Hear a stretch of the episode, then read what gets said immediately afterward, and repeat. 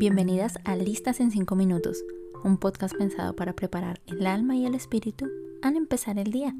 En el episodio de hoy, no insensibles, sino fuertes.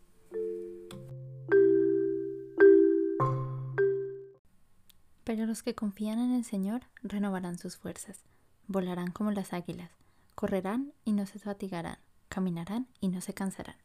Esto está en Isaías capítulo 40, versículo 31. Leo en la nueva versión internacional.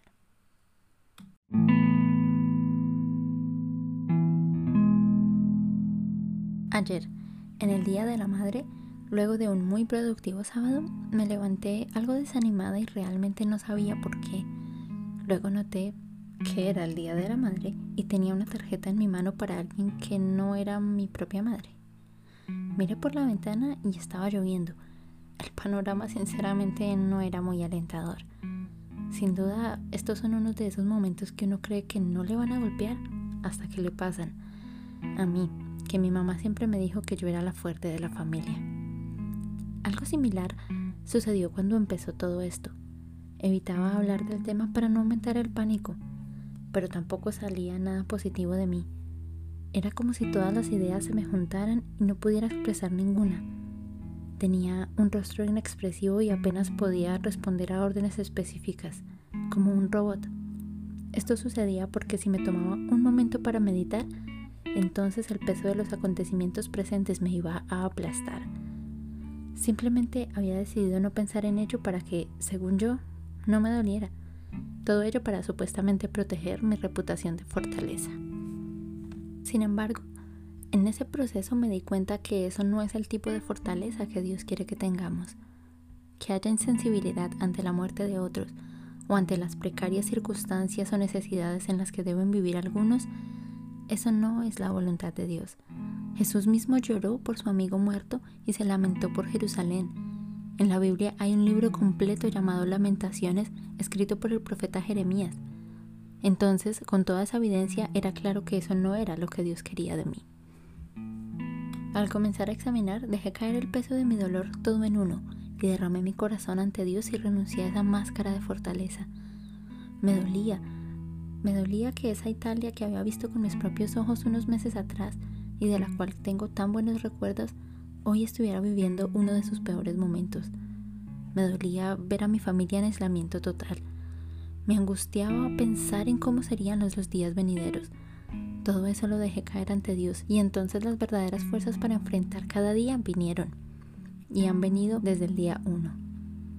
No se arregló o se ha arreglado toda la situación de una sola vez, pero esto hizo de mí una persona más auténtica, más libre. Dejar correr mis lágrimas sanó mi corazón. Parto esto porque siento que es momento de hablar de ello, de que hay dolor, de que hay soledad, pero cuando reconocemos esto en el lugar y momento adecuados, que es delante de Dios, entonces hallaremos verdadera paz y la sabiduría para vivir un día a la vez. Es esto lo que he hecho desde ese día, desde aquel 11 de marzo cuando volviendo a casa noté que todo cambiaría drásticamente. Y ahora no importa mucho si mi reputación de mujer fuerte sigue intacta o no, porque ahora soy más libre y es que estamos acostumbrados a llamar fuerte a aquel que no llora, aquel que parece de piedra. Ese es un fuerte, es un héroe y el que llora entonces es una niñita, es un débil.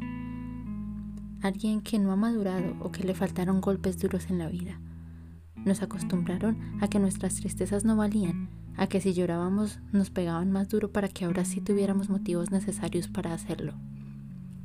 No quiero que se tome esto como una crítica a nuestros padres, es la educación que recibieron y el pasado es algo que no podemos cambiar.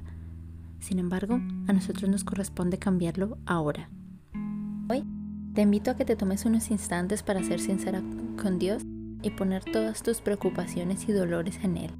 Y entonces experimentarás las fuerzas para vivir el día que tienes, el día de hoy.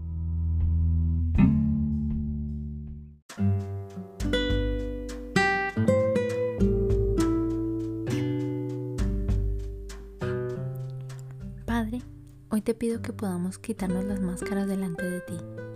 Te pido que todo ese dolor reprimido fluya hoy delante tuyo, reconociendo que solas no podemos con todo.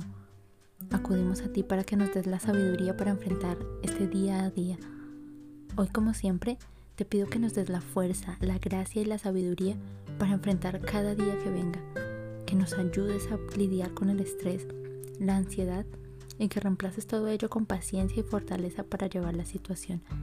Sabemos que tú no nos das batallas que no podamos enfrentar y vencer. En el nombre de Jesús, amén. Mis niñas tengan un excelente día.